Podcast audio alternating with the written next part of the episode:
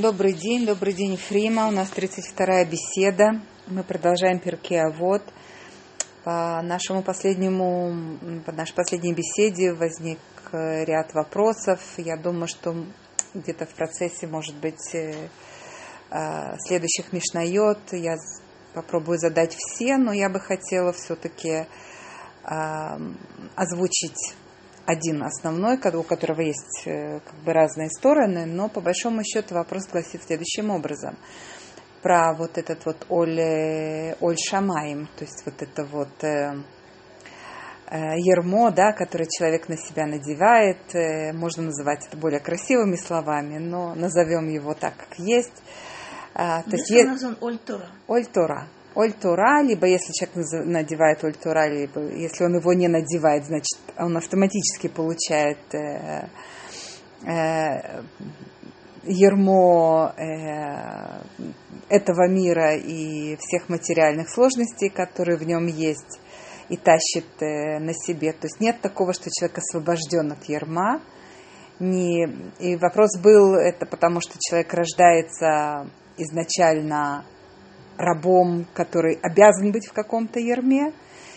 И э, второй вопрос, как бы такой серьезный, эм, это ермо, с ним мы рождаемся, мы приходим в этот мир, то есть тот момент, когда мы mm-hmm. рождаемся у еврейской матери, э, это нечто, с чем мы приходим в этот мир, и э, мы можем его с себя только сбросить, либо это что-то, что мы в какой-то момент жизни э, решаем на себя надеть.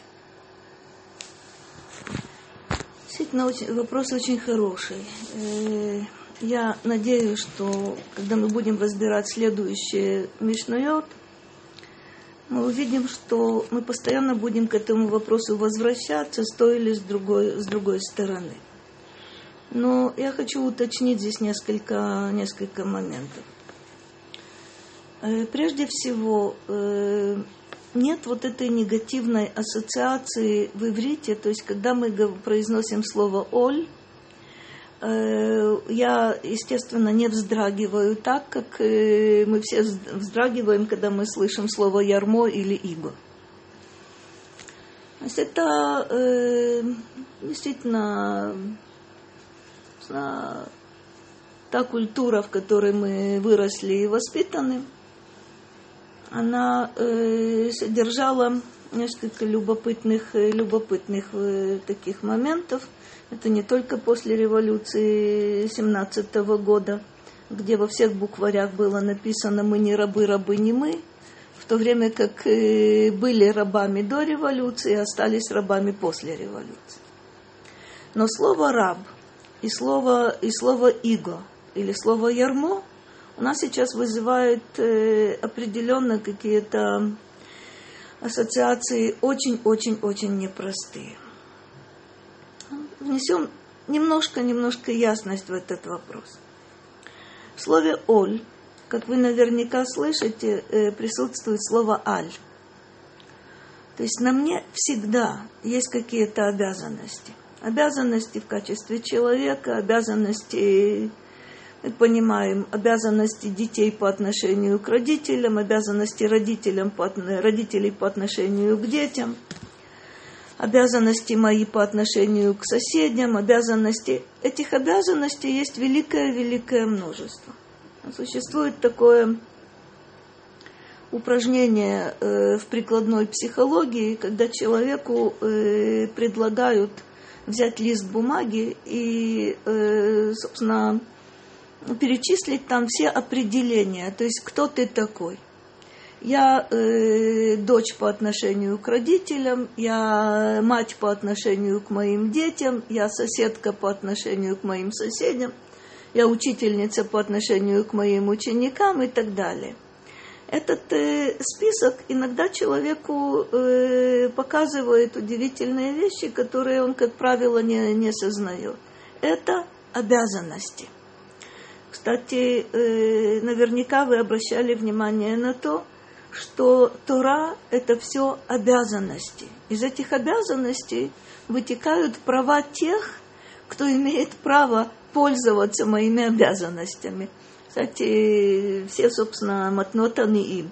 Все то, что владелец поля виноградника э, должен отделять для бедных, ими, э, собственно, этими дарами пользуются бедные. Но изначально э, в Торе среди 613 заповедей мы говорим об обязанностях. То есть у тебя есть поле, у тебя есть виноградник, это ты оставляешь для бедных, это ты передаешь э, коганим, это имеют право э, левиим получить. То есть все, отсюда из моих обязанностей действительно вытекают, э, вытекают права.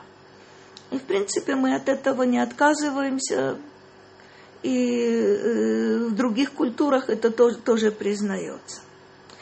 То, что было совершенно верно сейчас отмечено,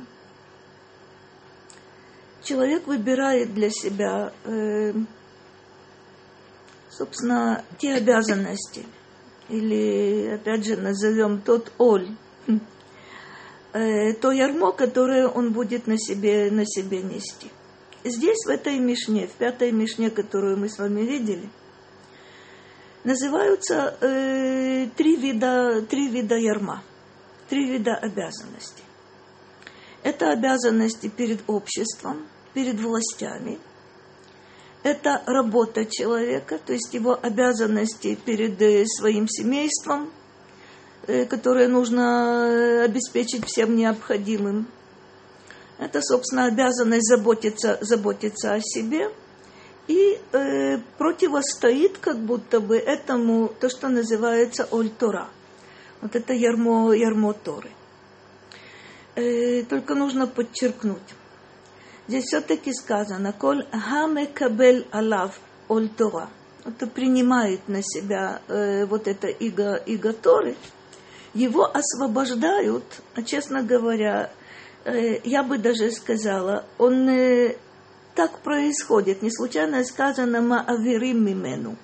Кто это «маавирим мимену»? Кто его освобождает? Кто с него, к него снимает э, э, два других э, ерма, именно то, что называется «оль мальхут ве оль дерех эрец»? Это э, происходит удивительным образом. То есть человек иначе относится к своим другим обязанностям. Это не значит, что он будет свободен от каких бы то ни было других обязанностей и других забот, но смещается центр тяжести. И когда человек, исходя из вот этого э, Оль-Тора, смотрит на окружающую действительность, на свое положение в нем, на других людей в этом, э, в этом мире – на свои обязанности, картина резко, резко меняется. То есть э, это другие ценности, это другие, другие приоритеты, это другое отношение, э, собственно, ко всему, включая самого себя и других людей. Но тут есть еще один момент, на который очень стоит обратить внимание. Есть такое высказывание у мудрецов, э, с которым мы встречаемся э, неоднократно. Но звучит примерно так, что Арон носе этносав, то есть ковчег завета, в котором находятся каменные скрижали, очень тяжелые. И мы знаем, что в пустыне этот ковчег э, несли только на плечах. Запрещено было использовать те повозки, которые есть э, у других для перевозки э, составных частей скиней. А вот ковчег доста- достаточно тяжелый. Нужно нести на, нести на плечах. Задаются мудрецы вопросом, почему так? Отвечают удивительно, что оказывается ковчег – нес тех, кто нес их. Есть еще несколько похожих ситуаций. Я напомню, поскольку мы относительно недавно, собственно, э, с этим встречались, э, встречались в Торе. Вы помните, когда э, разведчики возвращаются, обойдя всю землю Израиля, и они приносят с собой плоды – там удивительным образом описана э, гроздь винограда, которую несли, несли на шестах. Это нужно было прости, пройти достаточно э, большую дистанцию э, и нести на себе вот этот, вот этот груз. Там тоже почему-то вот эта гроздь несла на себе тех, кто ее, ее нес. Э, с психологической точки зрения вы наверняка скажете, что есть э, такой тип ярма, который человек несет с радостью и совершенно не чувствует э, веса той ноши, которая, которая есть на нем. Известная шутка, наверняка вы ее слышали многократно. Есть большая разница, как человек, скажем, переносит тяжелый шкаф который это нужно для, для кого-то другого, и как он это, этот же шкаф, который ему сейчас подарили, несет, э, зная, что вот он принесет его домой, он там расставит книги, он там, э, не знаю, поместит какие-то вещи. Э, доказано, что для себя переносить тяжести намного легче, чем переносить тяжести для, для кого-то другого или по долгу, по долгу службы. Это удивительная вещь. Ковчег несет тех, кто несет их. Для чего я вам напоминаю это? Э, да вот то, э, что мы называем Оль-Тора. Это такая радость и такое облегчение. Это так тебя несет на самом деле, намного больше, чем ты несешь на себе – это знает, э, знает каждый из вас. И все-таки это называется, называется Оль. Почему он называется Оль? Но прежде всего, действительно верно, верно здесь было подчеркнуто. Я знаю, что для этого я пришла в этот мир. Я знаю, что это то, что я должна делать. Да, это мои обязанности, да, это то ярмо, которое для меня предназначено, но только я могу его, это ярмо на себя, на себя взять.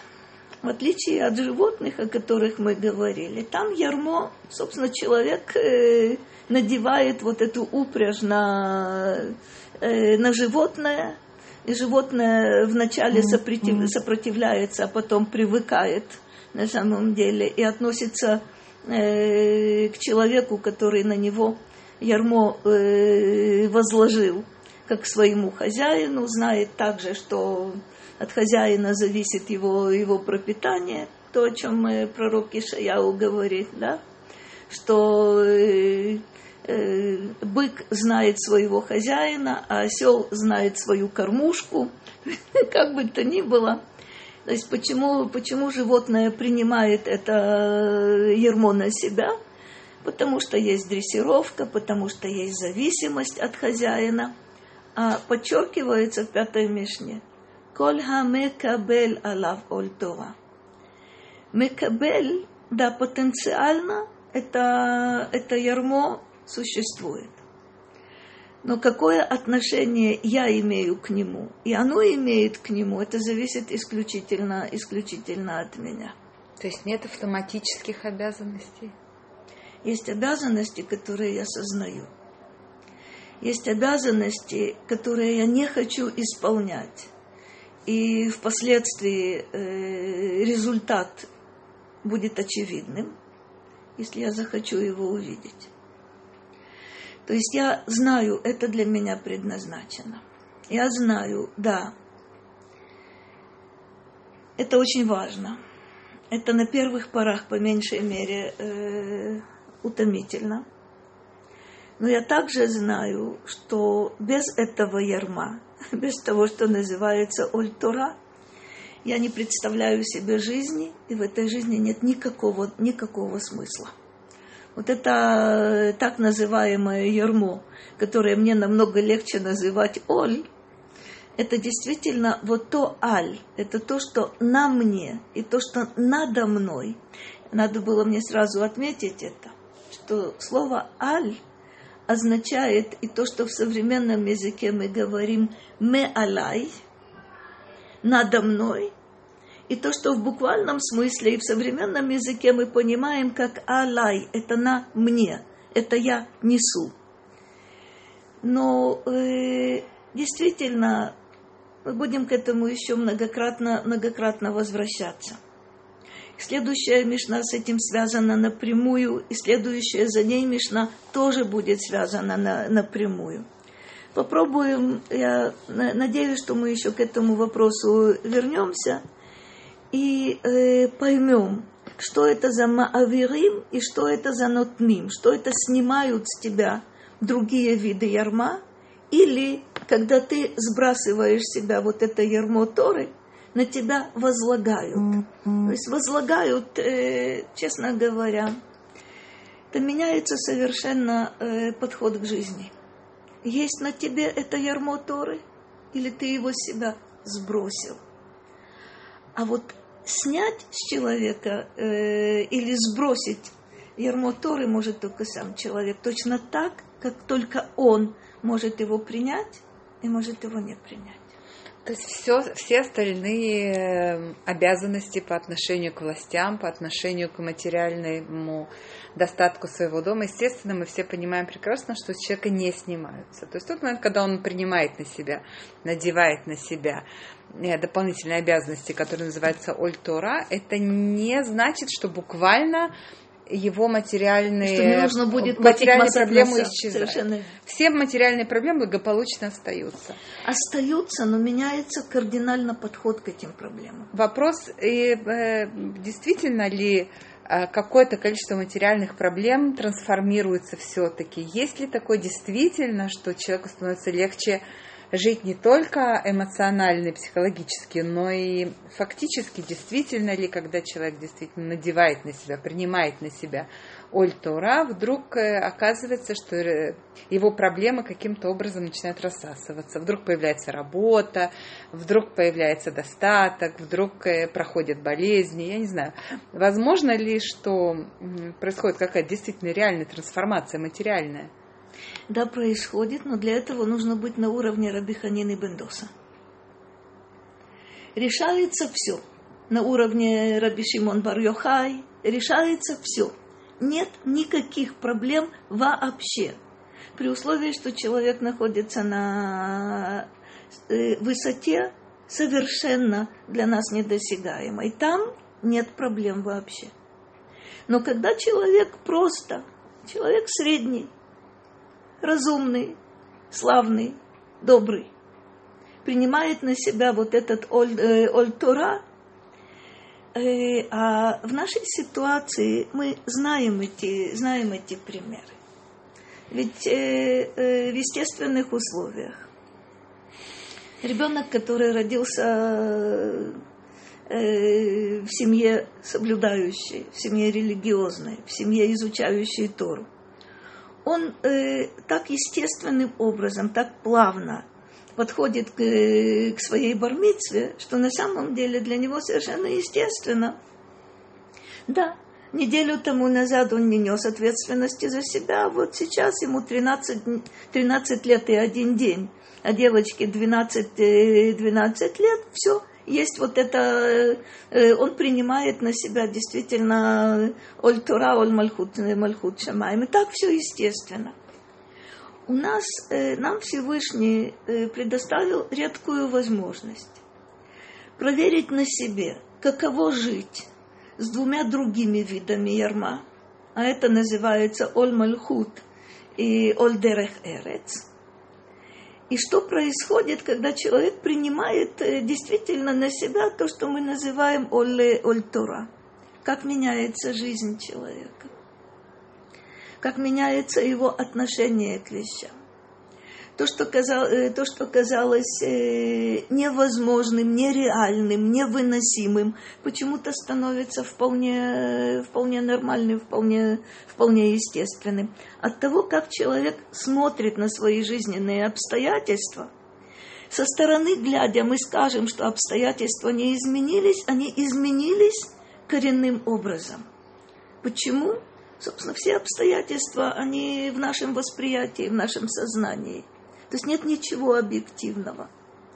отсутствие работы, наличие работы, обязанности на, э, на работе, все меняется. То есть меняется, перемещается центр, э, э, центр тяжести. И известное, известное высказывание, правда, его приписывают разным мудрецам, я не стану сейчас уточнять, человек находится там, где находятся его мысли. Я бы сказала, человек находится там, где находится с его точки зрения смысл его жизни. То есть об этом он думает. И мы э, будем к этому возвращаться определенно э, неоднократно. Там, где я нахожусь э, в духовном отношении, там я. Все остальное э, принимает совершенно другие формы. Да, по-прежнему э, есть обязанности, по-прежнему нужно, э, э, нужно ходить за покупками и убирать квартиру, и заботиться, заботиться о близких, и есть еще масса других э, обязанностей, но они иначе, иначе совершенно воспринимаются. Э, еще раз, э, хотя мы еще мы будем к этому возвращаться. Оль Мальхут в Оль Дерех Эрец. Два этих вида ярма. Насколько я могу понять, то, что я чувствую на себе, это, это всегда давит. Единственное ярмо, которое не давит, это Ольтура. Только это опять же нужно с этим нужно жить, это нужно, нужно чувствовать. И э, упаси Бог, если бы кто-то предложил мне избавиться от этого ярма, честно говоря, я бы за это ярмо ухватилась бы не только руками и ногами, и всем, чем только могу, но не представляла бы себе э, возможности жить без него – и, честно говоря, с моей точки зрения, это немыслимая трагедия, когда человек в себя сбрасывает э, вот это ярмо, ярмо Торы. Мы знаем такие примеры.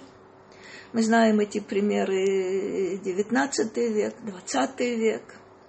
Мы, их, этих примеров немало – и то, что мы сейчас слышим, такое странное, э, странное выражение появилось, неадекватное с точки зрения грамматики, неадекватное в смысловом отношении. То, что называется сейчас хозрим бешеела, простите, не имеет никакого отношения э, к составным частям этого выражения, но якобы люди, которые действительно сбросили с себя ярмо Торы. Э, вы наверняка слышали, и я несколько передач таких э, слушала и с болью, и с интересом. Но то, что я, то, на что я обратила внимание, человек, который уходит от Торы, чувствует пустоту и чувствует потерянность. И об этом люди говорят э, напрямую, но боятся назвать вещи своими, своими именами. Мы все-таки перейдем сейчас э, к следующей Мишне. Это шестая Мишна. Оставим все-таки основное, основные вопросы открытыми, для того, чтобы к ним еще, еще возвращаться. Следующая шестая Мишна гласит. Раби Халафта Иш Кфар Хананья Омер. Кто такой, э, кто, кто такой Раби Халафта? э, по всей вероятности, это ученик Раби Мейера. Мы встретим еще несколько других учеников Раби Мейера, э, которые говорят э, интересные вещи со ссылкой на своего, своего учителя. Мы знаем, собственно, что и вся Мишна, Перкей Авод – это только небольшая э, часть Мишны и не, необычная часть Мишны – но, в принципе, э, через Раби Меира от Раби Акивы э, принимают вот это э, устное учение, которое мы называем одним словом Мишна. То есть Рабейну Акадош, Раби Иуда Анаси записывает то есть то, что передавалось в устном виде на протяжении многих-многих веков. И основным носителем основной версией вот этого устного учения был Раби Акива, потом продолжателем является Раби Мейер.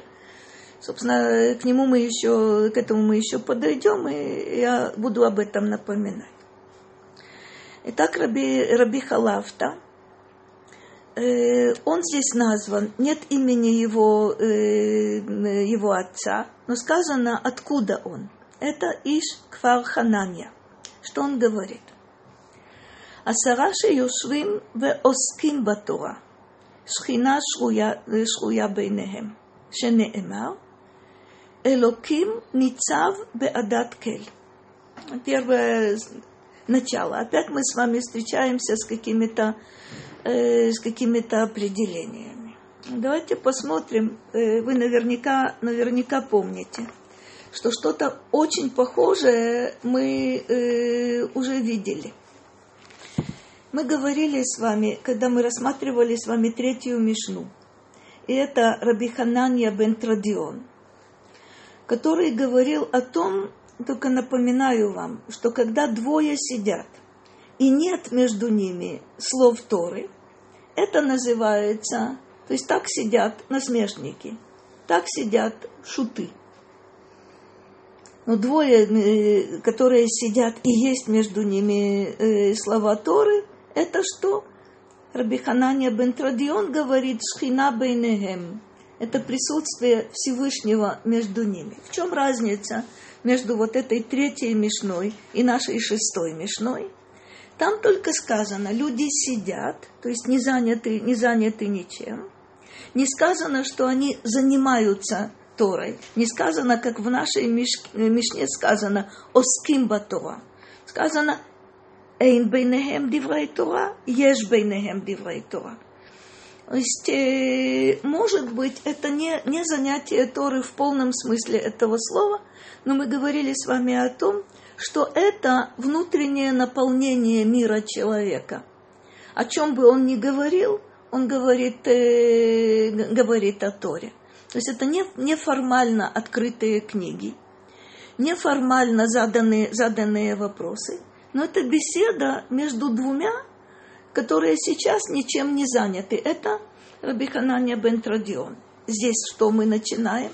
Мы говорим не о двоих, хотя мы действительно придем и к двоим, и к одному. То, что мы видели э, в той третьей, третьей Мишне. Здесь десять человек, которые сидят и занимаются Торой. Вот это оским, это очень важная, важная важная составная. Шхина шруя бейнехем. Она находится там постоянно.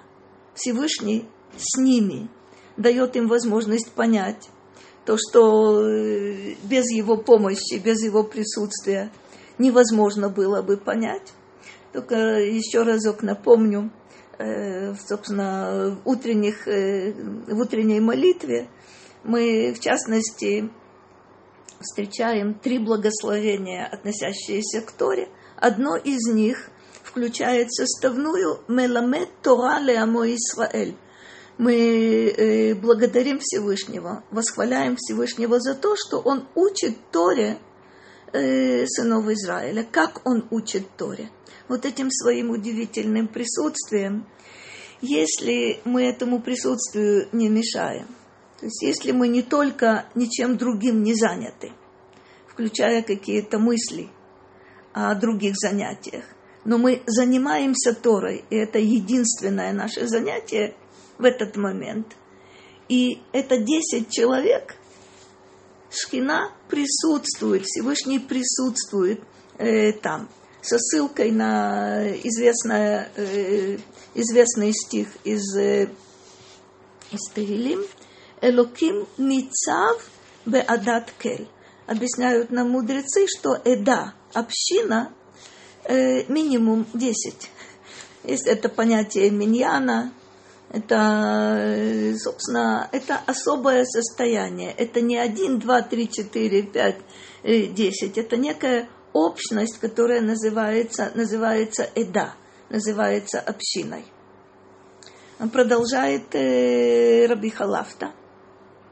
Уминаин афилу хамиша, шенеэмар веагудато аль эрец ясада – Тут уже не говорится о постоянном присутствии Всевышнего, но говорится тоже об удивительной вещи. Это цитата из э, пророка Амоса. Откуда известно, что это относится, правда, в меньшей мере, но все-таки и к пятерым, которые сидят и занимаются Торой, на том основании Агуда, объясняют нам мудрецы, это пять. Это то, что есть, э, то, что есть на, на руке, вот это, вот эта связь. Эти пять, э, пять пальцев, пять, э, пять предметов, которые находятся, находятся вместе. Да, собственно, и в Аллахе мы тоже с этим встречаемся. Когда в Торе речь идет о Агуда, это, это пять э, отдельно взятых предметов, которые соедин, соединены вместе. Что здесь сказано? Агудато, вот эта связь э, со Всевышним. Аль-Эрец Ясада, основана на земле. То есть это способ действительно э, быть вместе со Всевышним. У Минаина Филу Шлоша. Ну, тут совсем любопытно. Откуда известно, что даже если этих людей трое, Шинеэмал, Бекерев Элохим Ишпот. Всевышний судит вместе с судьями – вы знаете, что э, э, Элоким – это имя Всевышнего судья, Элохим – это имя э, судьи. Так мы встречаем с вами, с вами в Торе. Что здесь сказано? Это тоже цитата из, из Тагилим. Есть трое судей. Это называется Бейдин. Что, что сказано об этом? Бекерев Элохим Ишпот. Всевышний вместе с ними присутствует на этом суде.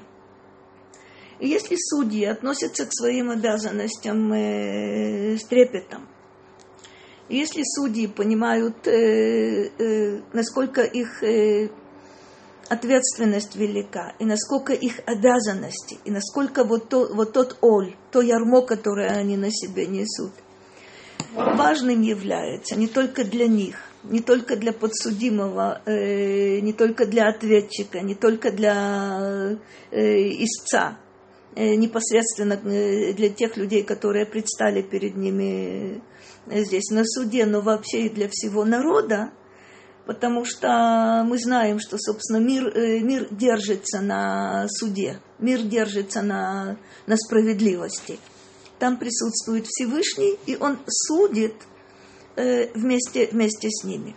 Еще отмечают э, толкователи Мишны удивительную вещь. Ведь о чем мы говорили? Трое, которые сидят и занимаются Торой. Пятеро, которые сидят и занимаются Торой. А что эти трое делают? Они выполняют свои, свои обязанности. Э, поэтому толкователи Мишны говорят – что э, исполнение этих обязанностей судьями, если это Мишпат Цедек, если это Мишпат Тура, то есть если это справедливые суды, это суд, э, э, суд по законам Торы, это приравнивается к изучению Торы.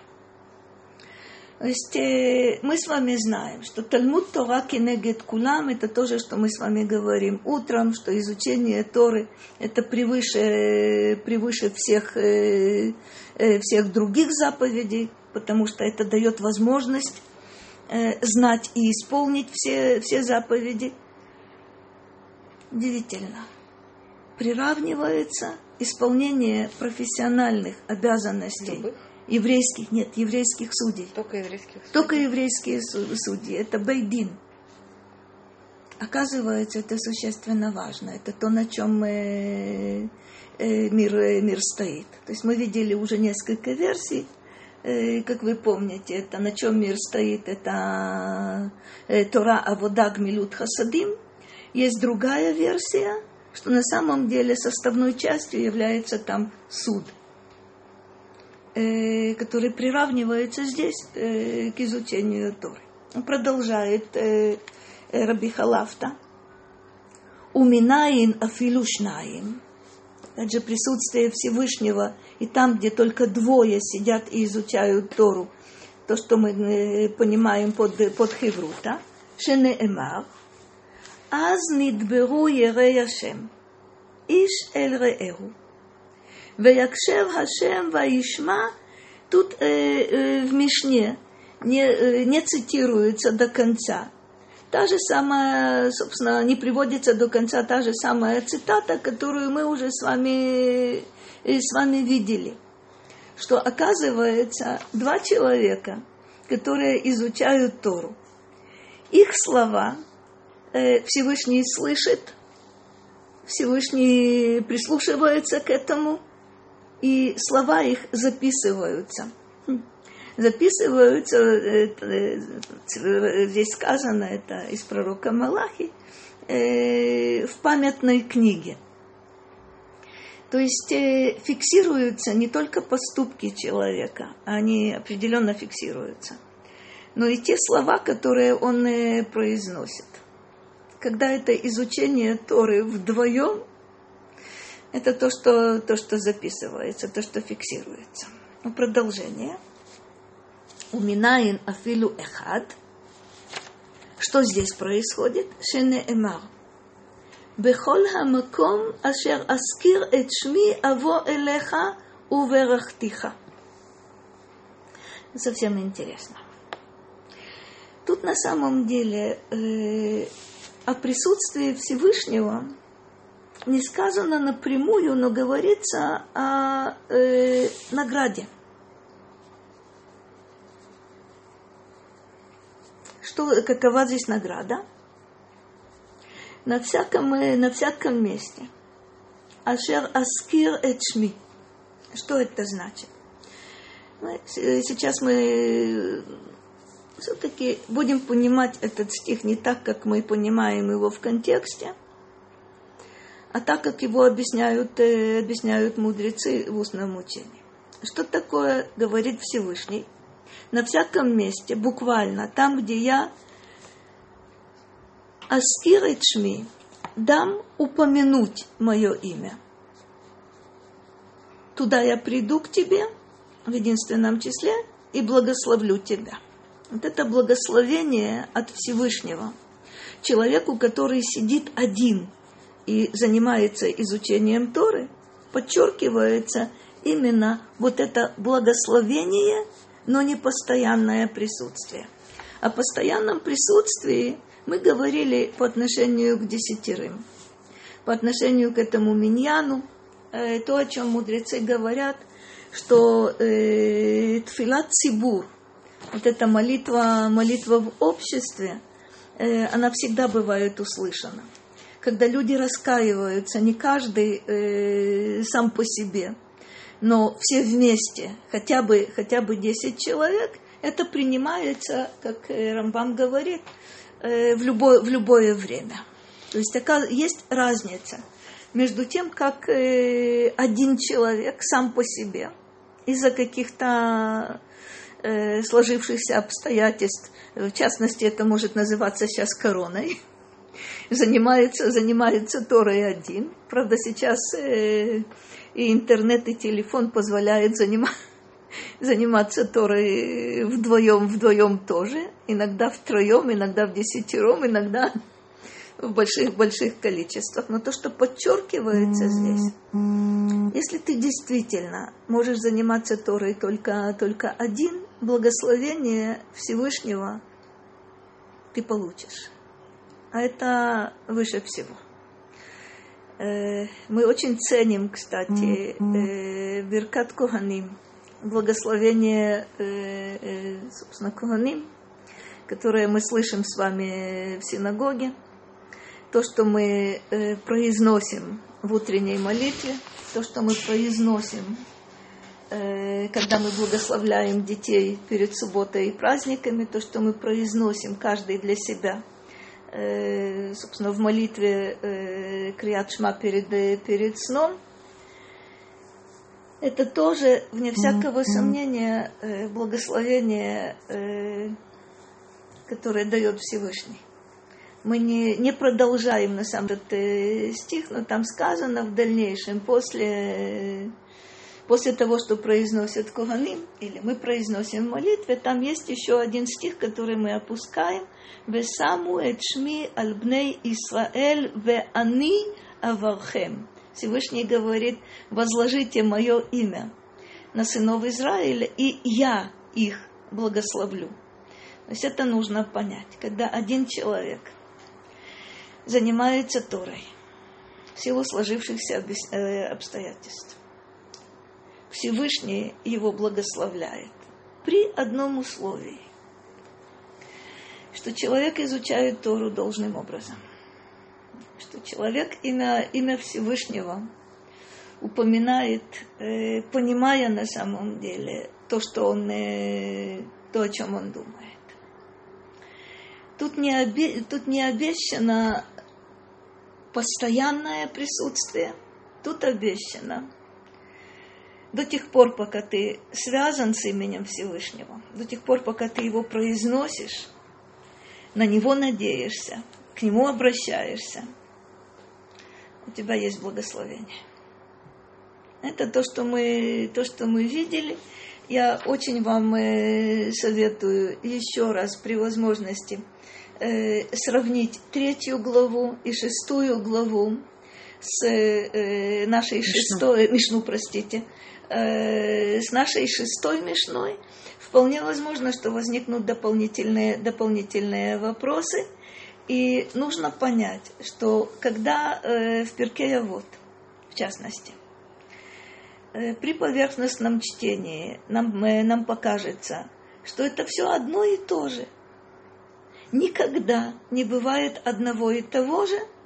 И в тех случаях, когда мы сможем э, проследить вот эту цепочку, то есть какая, какая в частности связь между третьей Мишной, между Ханания бен Традион и между Раби Халафтой, мы можем увидеть вот это, вот это общее направление, э, общий подход, но всегда мы увидим, каким образом, э, какие дополнения здесь э, вносятся. Эти дополнения будут чрезвычайно важны, потому что иначе якобы э, похожие мишнает или якобы идентичные мишнает, э, мы бы этого никогда не встретили. Э, я желаю вам самого доброго. Сейчас э, начался месяц, э, месяц Ав, о котором мудрецы говорят, что с наступлением месяца Ав мема атим бесимха. Э, радость мы сознательно убавляем. Мема атим бесимха это не значит, что мы от этой радости полностью отказываемся. Изучение Торы, которое, э, э, собственно, то, чем не занимаются только 9, 9 ава. Из э, всей Торы выбирают только определен, определенные какие-то вещи, которыми можно заниматься, но все-таки до 9, до 9 ава. Занятие Торой, о которой мы говорили, это явно привлечь э, присутствие Всевышнего, явно привлечь к себе благословение, в котором мы э, именно в эти дни очень-очень нуждаемся. А, э, я надеюсь, что на следующей неделе мы немножко поговорим о девятом ава, может быть, добавив еще ту радость, которая, которая нам не только дозволена, но и жизненно важной для нас является. Всего доброго, до свидания. Спасибо большое.